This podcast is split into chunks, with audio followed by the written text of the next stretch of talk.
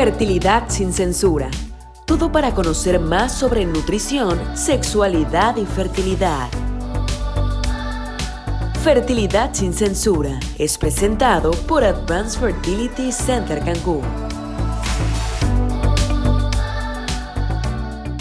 Hola, ¿cómo están todos? Es un placer para mí saludarlos en este podcast de Fertilidad sin Censura de Advanced Fertility Center. Eh, yo soy el doctor Alfonso Suástegui, eh, especialista en fertilidad humana, eh, ya staff de la clínica de aquí en Cancún. Y bueno, la, la charla que les voy a dar hoy me parece que es algo muy importante y no tan platicado normalmente. Y bueno, es la consulta de primera vez, que también podríamos decir que se trata de la consulta preconcepcional o la consulta para identificar factores de riesgo en fertilidad, ¿no?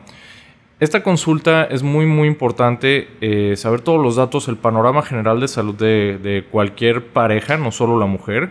Eh, recordemos que la fertilidad es de, es de dos personas. Em, entonces es muy importante desde antes de que tengamos eh, la iniciativa de iniciar un tratamiento de reproducción asistida o de buscar un embarazo de manera natural, espontánea, puedes tener todos estos factores en la mesa, todas estas piezas de rompecabezas para garantizar que el estado de salud de, ambas partes es adecuado y que esto también nos ayude a tener los mejores resultados posibles, ya sea buscando embarazo de forma natural o con, eh, ayuda de, alguna, de algún tratamiento de reproducción asistida como inseminación artificial, coito programado o hasta fecundación in vitro. Entonces, bueno, ¿en qué consiste esta consulta? Y sobre todo cuándo ir. Eh, realmente lo, ideal es que si vamos a buscar un embarazo, se comience a planificar esto con tiempo. Lo ideal es mínimo unos dos meses antes de, buscar el embarazo para tomar algunos estudios como biometría hemática, ver que no haya anemia, por ejemplo, que las plaquetas, que son las células de la coagulación, estén trabajando bien, que no haya datos de infección general en el cuerpo, eh, química sanguínea, que revisamos la glucosa, el azúcar de la, sangre, la función de los riñones, eh, que todo esté trabajando bien, que no haya datos, por ejemplo, de diabetes eh, o principios de diabetes que están común en nuestro país. un perfil general de lípidos, de grasas, para ver el colesterol, que este tema nos achaca mucho a los mexicanos, ya que somos líderes en obesidad infantil, por ejemplo. También ver eh, las hormonas ováricas, muy importante en el lado femenino. Ver que la respuesta ovárica sea adecuada, que por medio de estas hormonas ováricas saber que se está, la, mujer se está presentando la ovulación cada mes.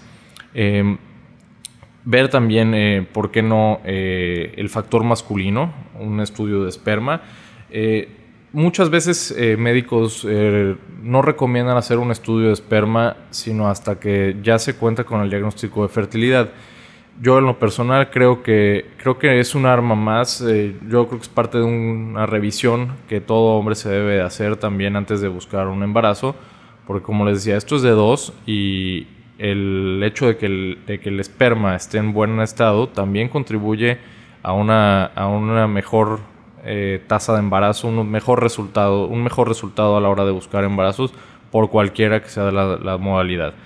Y bueno, eso es hablando de, de, estudios. También, bueno, en la, consulta se hace una revisión ginecológica, se hace un ultrasonido para ver útero ovarios, revisar que no haya ningún tipo de quiste en el ovario, que no haya datos de endometriosis indirectos, que no están, eh, algunas veces no es tan fácil verlos hasta que está muy avanzada.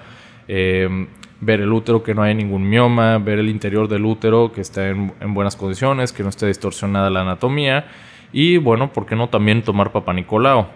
Eh, que es muy importante a la hora de hacer la detección primaria de virus de papiloma humano. Ahora, eh, si ya hablamos de búsqueda de, embarazo por medio de, ya mecanismo eh, artificial de fecundación in vitro con terapias de reproducción asistida, hay una serie de estudios que se deben de realizar y que también me gustaría platicar con ustedes. Eh, unos de estos, eh, algunos de estos son, por ejemplo, eh, la serología, es un panel infeccioso. Y bueno, ¿esto qué tiene que ver con fecundación in vitro? Bueno, al ser la, fecundación in vitro un proceso que en alguna fase conlleva pasar a un quirófano para obtener los óvulos de ovarios previamente estimulados, necesitamos tener la certeza de que eh, la mujer no, tiene, no ha estado expuesta o que no tiene una infección activa por virus de, VIH, eh, virus de hepatitis B y virus de hepatitis C o sífilis. Todas estas infecciones pueden conllevar una contaminación cruzada de otros óvulos que se pudieran congelar en un, en un tanque. Lo mismo pasa con el esperma del, del, varón. Si no, no podemos eh, también procesar una muestra de un paciente que tenga VIH, eh, hepatitis B, o sífilis activa. Que bueno, más bien de hecho sí se puede, pero se tienen que tomar consideraciones especiales precisamente para cuidar al equipo médico, cuidar al equipo de laboratorio, eh, bajar el riesgo de infecciones o de pasar estas infecciones a, otra, a, otro, a otras muestras por contaminación cruzada.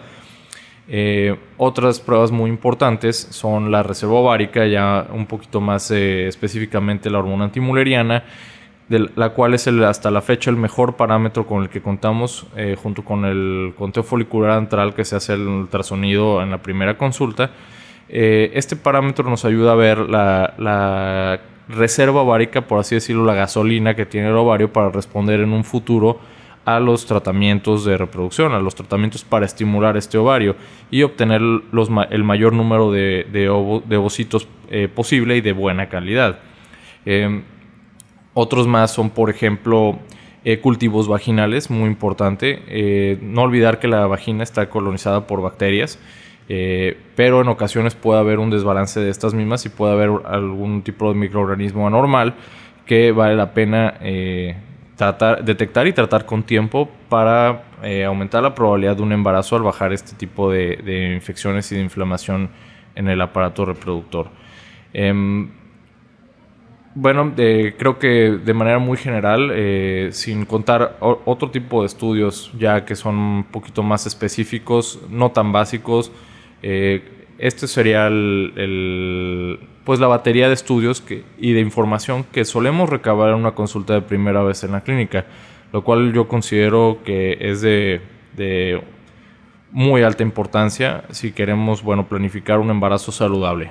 Eh, parte de las, de las recomendaciones que te, que te daremos eh, como tus ginecólogos aquí en la clínica va a ser acudir a estas, estas consultas, realizar los estudios, también tomar cierta suplementación como ácido fólico, vitamina D, que no vamos a profundizar mucho en eso, pero todos estos factores nos ayudan a cimentar muy bien eh, este edificio llamado embarazo para garantizar que no se vaya a venir abajo, que tengamos buenos resultados y que contemos con un bebé saludable en casa al término del proceso.